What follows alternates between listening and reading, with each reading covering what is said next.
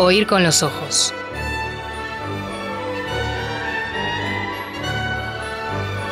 Bajo los efectos de la lectura.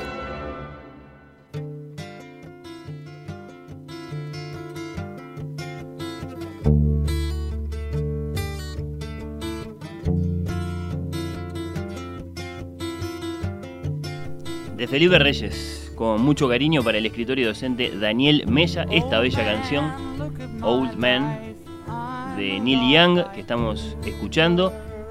Bienvenido, Daniel, gracias por estar acá, te vuelvo a saludar. Muchas gracias por invitarme. ¿Cómo andás?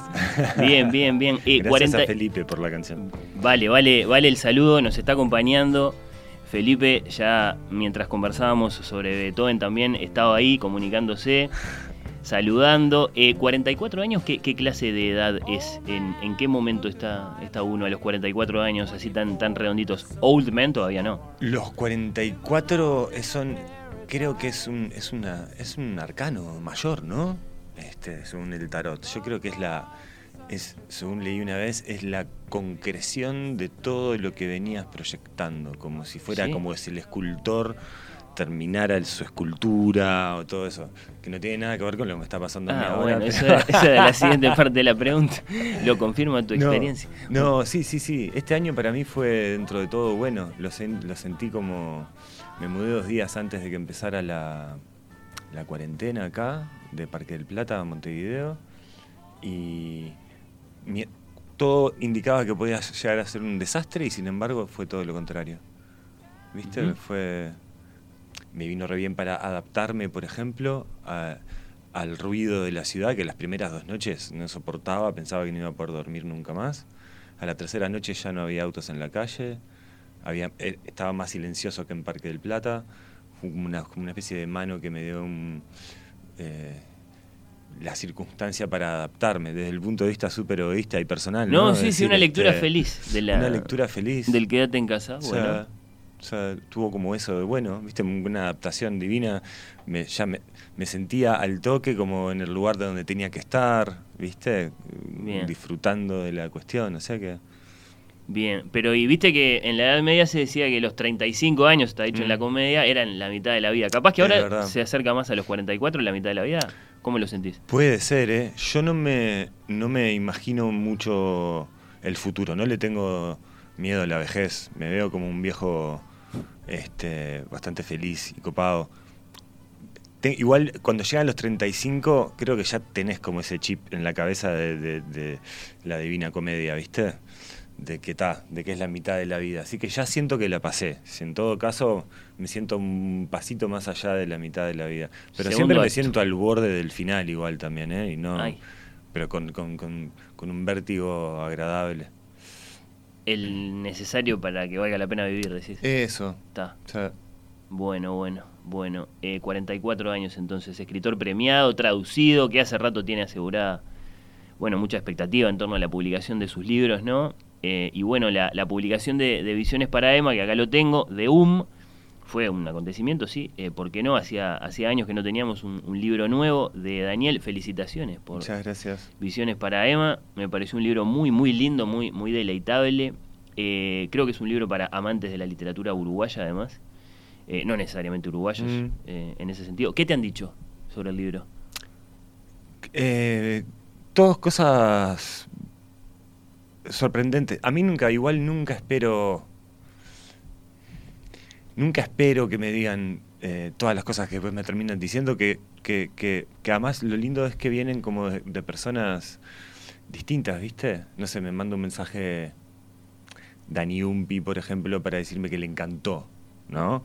Y después Sergio Blanco, que no sé qué, después una vecina que nunca lee, pero que vio la entrevista en la tele y se lo compró y le encantó. ¿Viste? Como, entonces vos me decís. A Sergio Blanco no le gustó entonces, porque los otros dos dijiste a que Sergio Blanco le encantó. No solo ah, le gustó, sino que hasta me invitó al show. bien, bien. Pero entendés, eso es lo, como lo que me sorprende, como. Cómo, ¿Cómo le puede llegar a.? Porque uno piensa eso, ¿no? Como lo que decías recién, ¿no? Uno a veces teme o piensa que está escribiendo para gente como uno, en el sentido de que gente a la que le gusta escribir o gente a la que le gusta leer, y de repente te, te encontrás con gente que no le gusta leer o que no necesariamente tiene la costumbre, y también lo disfruta o también le gusta. Eso es lo que, lo que me viene pasando últimamente, más que nada como a partir de, del hermano mayor que agarró como un poco más de vuelo, ¿no? Como que le leyó más gente y se abrió como a, otro, a otra clase de, público. No, eso sin duda. O sea, que eso me, me, me, entusiasma, ¿viste? Uno no quiere escribir como para que lo lean dos personas de, de una especie de elite. Eh, al menos yo no, no, no, no, no busco eso, ¿no? Y a propósito del hermano mayor, ¿alguna vez dudaste de la valoración que te hacían del libro? En el sentido de que parecía que te lo estaban valorando, pero en realidad lo que les interesaba era meterse un poco contigo. Eh, ¿Te pasó eso? Sí, sí. Me venían como la, la, duda de, ¿será... Eh, claro, el hermano mayor como tiene como centro la muerte de, mi hermano Seba. Sí, sí, por eso, por la relación entre, claro, entre tiene como tragedia y literatura, que es una cosa muy... Tiene eso como de no sabes si les gusta desde un punto de vista como, como libro, o si es porque es un gesto eh, emotivo, o si es porque es un libro de la vida, entonces eh, por ese ángulo le entran. Eh, yo siempre sospecho un cacho de las de igual de las valoraciones buenas y de las malas, de todas un poquito. Siempre, está. Sí, siempre un poco nunca.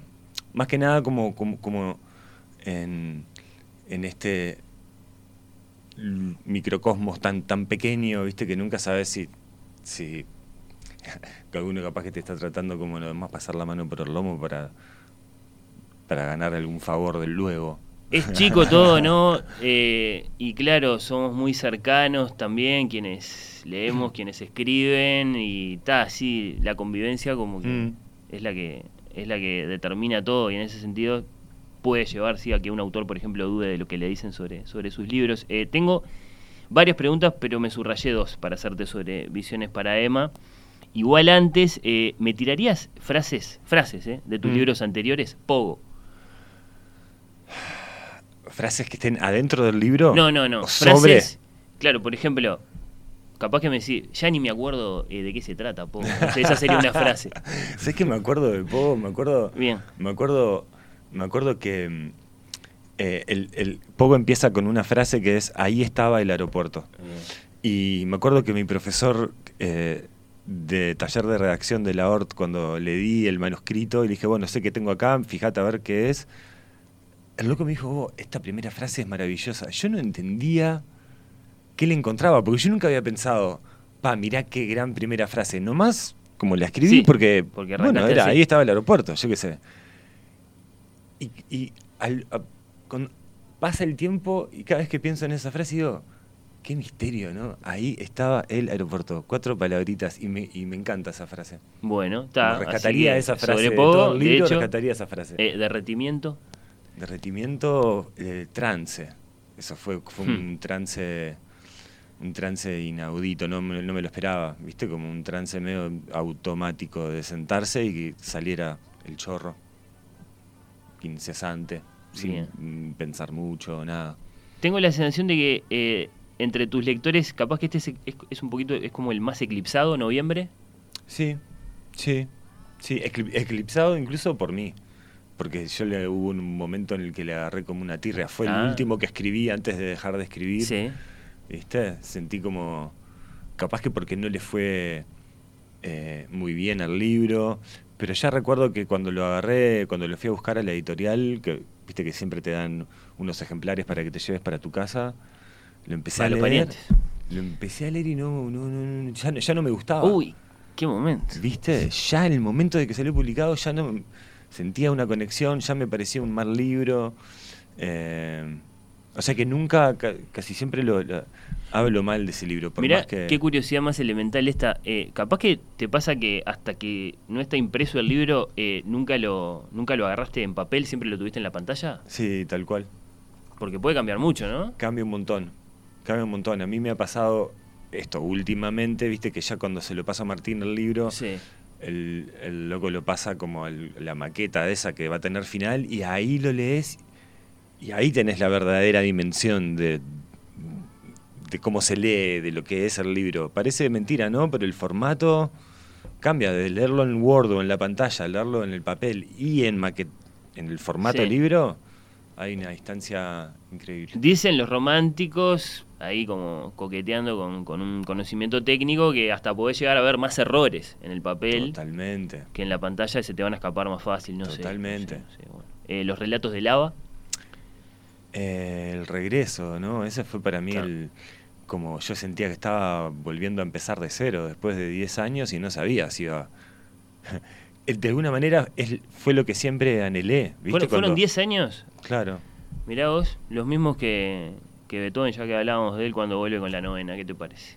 Estuvo 10 años. Sí, sin- 10 años fuera de los escenarios, para decirlo así. ¿Y qué estuvo haciendo en ese tiempo? Eh, padeciendo la sordera.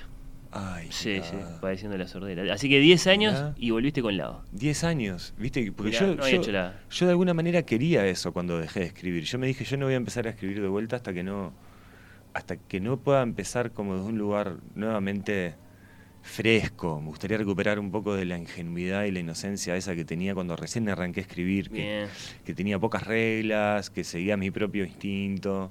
Entonces había que limpiar. Había que limpiar, ¿viste? Y cuando arranqué de vuelta fue re- fue muy raro. Era fue mismamente como las primeras veces que empezaba a escribir era tipo no puedo creer lo malo que es todo esto. Y de a poco se fue empezando a pulir, a pulir, a pulir, a pulir y ta, surgió eso. Bueno, bueno. Eh, visiones para Emma, espiritualidad, eh, algunas imágenes de la espiritualidad, ¿no? Eh, chantas, mentirosos, Mm. vendedores de espejitos de colores, campeones de la Ouija. Esa puede ser una imagen. Después la religión, desde luego, creadora del concepto tal cual lo manejamos. Mm. De espíritu, eh, pero después está eh, otra imagen, una que, que a mí me gusta, eh, William Blake, ¿no? Escritores que, que postulan seriamente la, la existencia de un mundo espiritual entre los ojos y la realidad, algo que está ahí, que, que está, que después lo- los profesores de dibujo de Blake no, no le creían que estaba ahí, pero bueno, las, las visiones, precisamente. las- Mm. eh, contame un poco el, el camino tuyo hasta estos conceptos, visiones, espiritualidad. Mm. Eh, yo hace, a ver, en un momento empecé a, a- reconectarme, que eso estaba un poco ahí eh, mencionado en, en Visiones para Emma, mientras yo estaba viviendo en Nueva York, yo había dejado la religión hacía ya como eh, ocho años, viste, a los 19, por ahí, 18, ya había abandonado la religión mormona, que fue en la que crecí. La de tu Y- educación. sí. La de mi educación, y ahí como que me peleé con, con Dios, ¿viste? Y con todo, la- todo lo espiritual y toda la posibilidad, eh, ni siquiera de pensar en que hubiera algo más de lo que vemos y tocamos y, y percibimos con los sentidos. Eh, y estando en Nueva York me empezaron a pasar una serie de, de cosas Mm. que me hicieron replantearme un poco la naturaleza de, de la realidad. Eh, coincidencias, sincronicidades, eh, sueños. eh, a partir de ahí empecé también como a conectar un poco con la lectura en ese sentido, ¿viste? Empecé como a tener ciertas preguntas, empecé a conectarme, no sé, desde con el budismo zen, eh, con Rudolf Steiner, que es un teósofo de principios de- del siglo pasado, eh, hinduismo, empecé a investigar un poco budismo, ¿viste? A ver qué... Empecé a abrir un poquito la, el espectro, empecé a, investigarlo yo, en vez de como había crecido yo, que eso de alguna manera yo había nacido dentro de una religión y era lo que había. eh, ahora empecé yo a acercarme como voluntariamente a, a todos estos temas y- y me empezó como a interesar mucho la todo lo que tenían en común todas las tradiciones, ¿viste? Todas las cosas que decían que yo pensé que no, pensé que cada religión era Sí. hiper distinta, que todas las tradiciones místicas hablaban de cosas absolutamente distintas y en realidad esa fue una de las cosas que más me me, me impresionó en ese momento. Y a partir de ese momento empecé como una especie de, de búsqueda espiritual. De, a- cuando regresé a Uruguay, poco de tiempo después, conocí las plantas de poder, la ayahuasca, el peyote.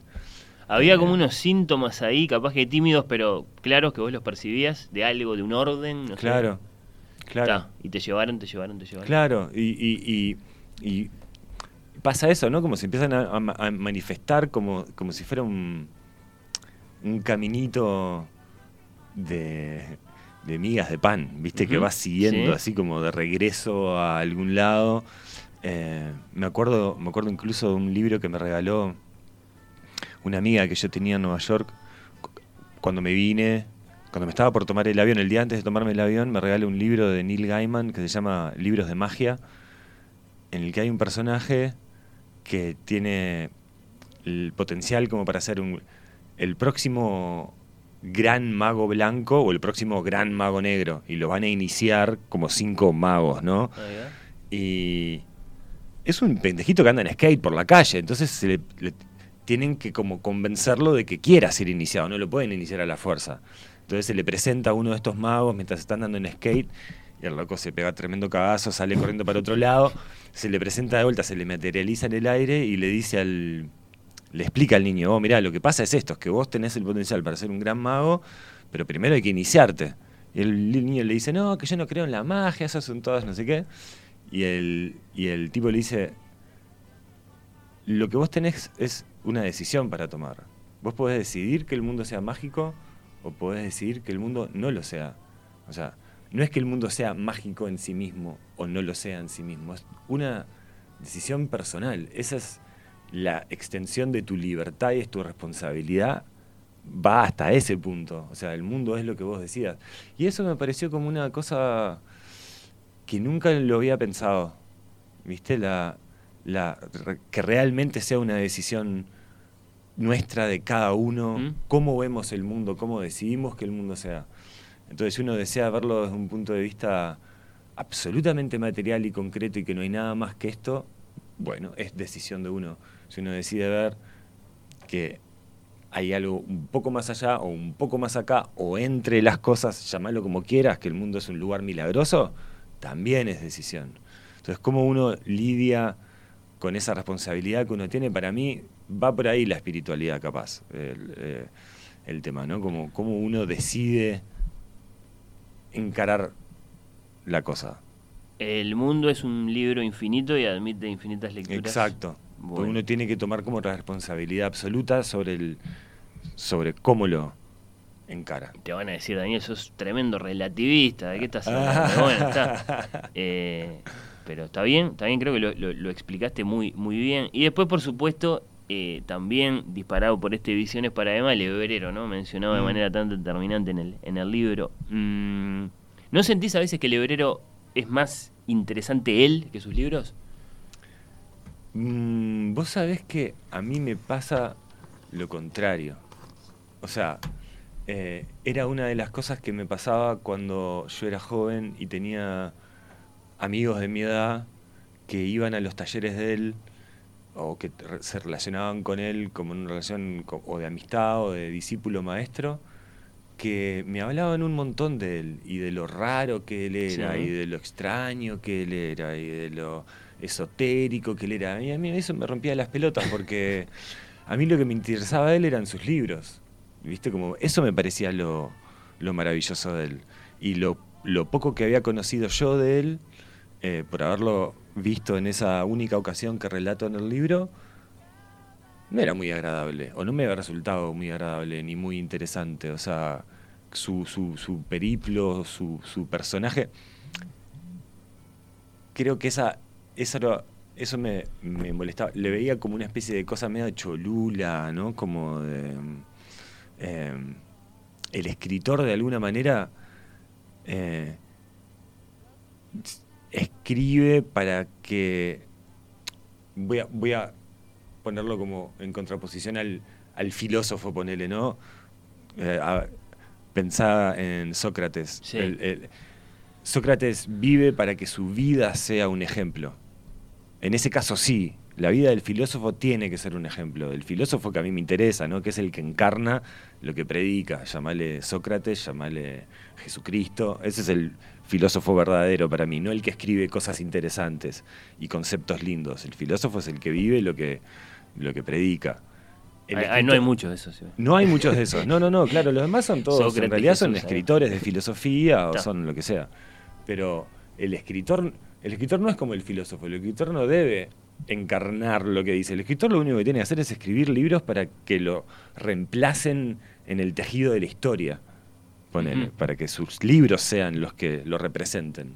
El filósofo es otra historia. Y a, mí me parecía que lo tomaban como filósofo a, al hebrero, como el, su vida. Su vida no sé qué tiene de ejemplar exactamente, ni me interesa. Lo que sí me interesa es lo que escribió. Sí, está bien, está bien. Yo a veces pienso lebrero él cuando, por ejemplo, contestaba una entrevista Mm. y decía, bueno, eh, un poco qué le parecía que debía ser la literatura o qué le parecía que debía Claro. ser un escritor. Y después están sus libros, que claro, a vos te fascinaron.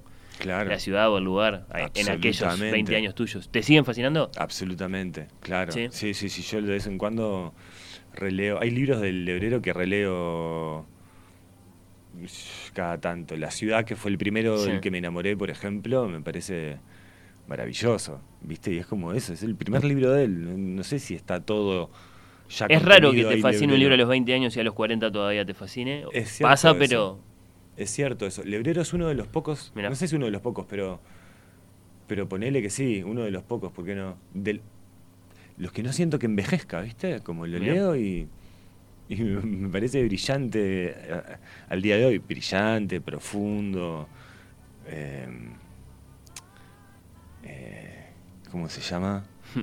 No le cambiaría nada, ¿viste? Que, que sí me pasa, por ejemplo, con Cortázar.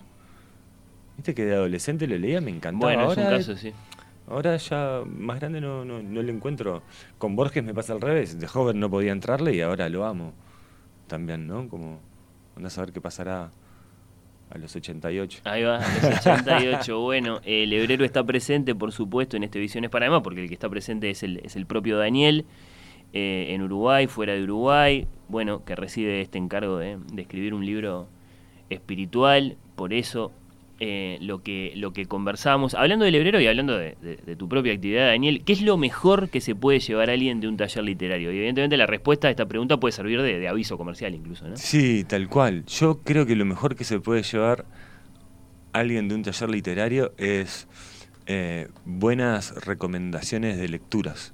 ¿Viste? Porque los verdaderos maestros son, son los libros.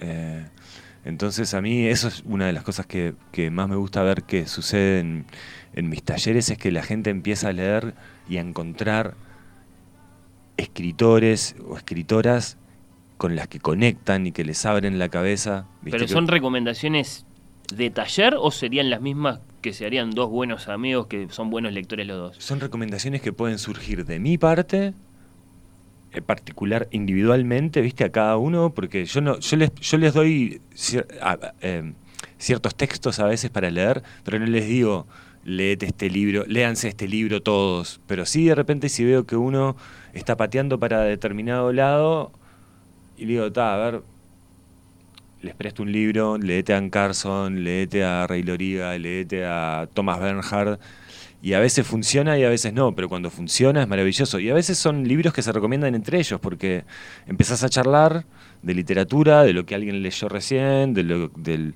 la consigna para la que viene, y empiezan a saltar nombres. Y ahí es donde empieza.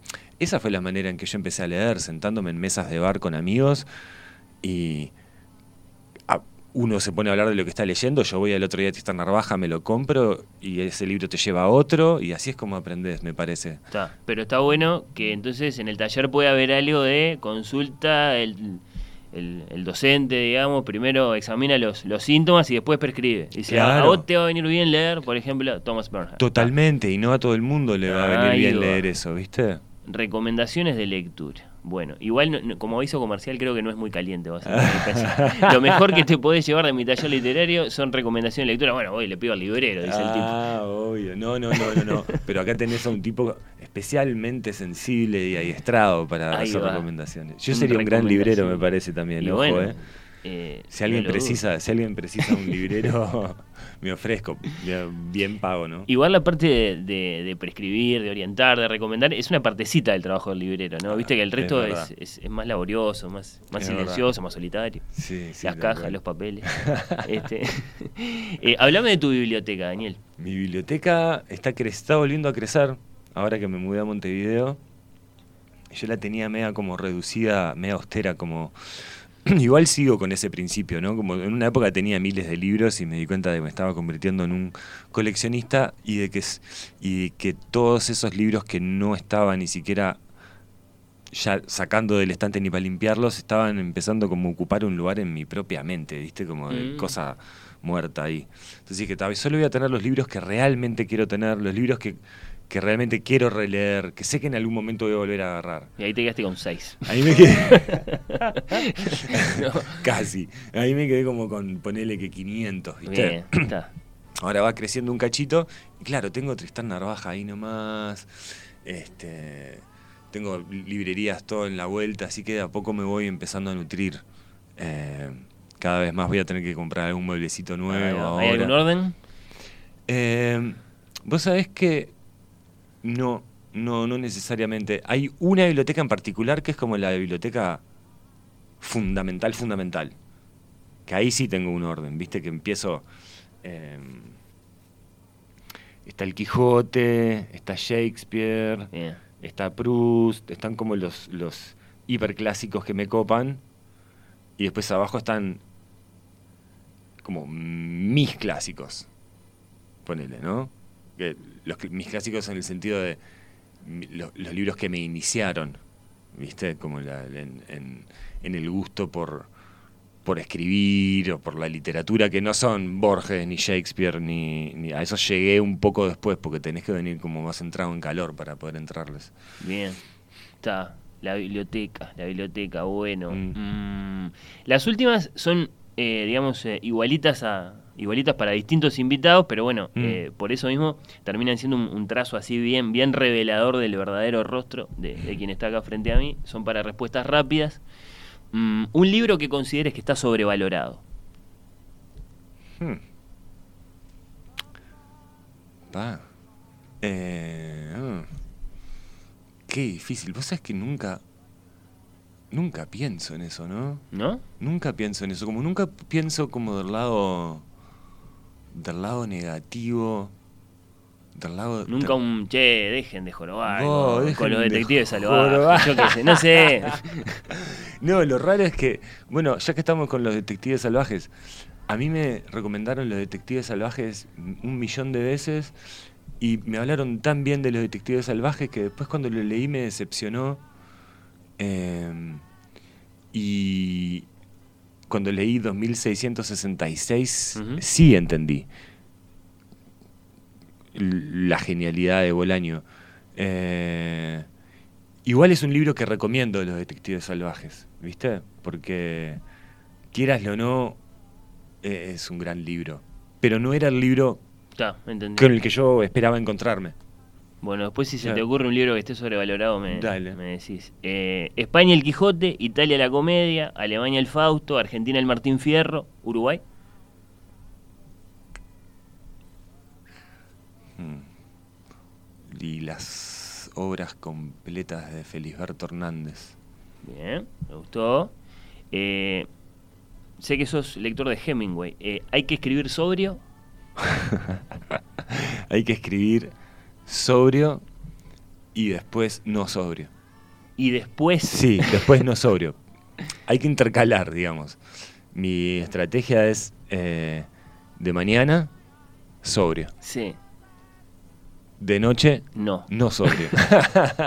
Como- y es interesante ver lo que pasa, porque es- realmente son otras perspectivas. Y de ¿no? mañana de nuevo sobrio para arreglar el desastre que Obvio, hiciste. claro, claro, claro. Es que es por eso que sirve la sobriedad también, Ahí ¿viste? va. Ta, ta, ta. Eh, ¿Quién es el mejor escritor uruguayo vivo? Am,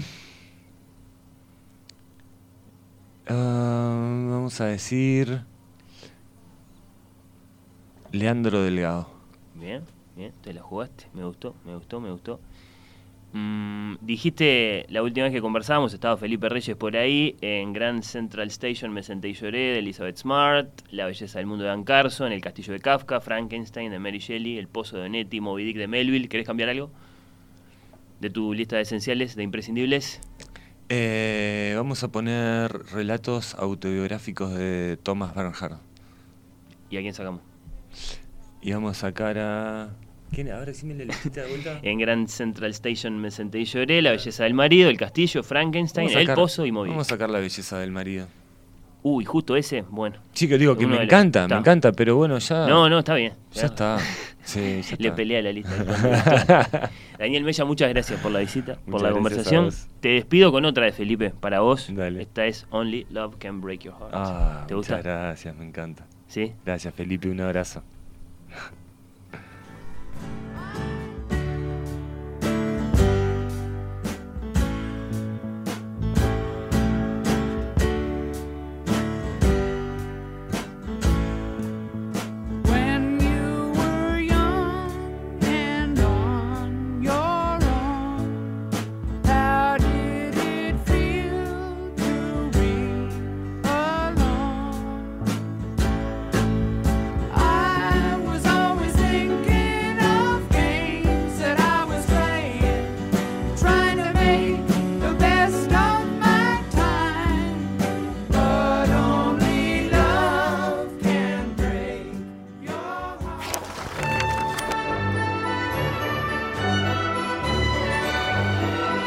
Oír con los ojos.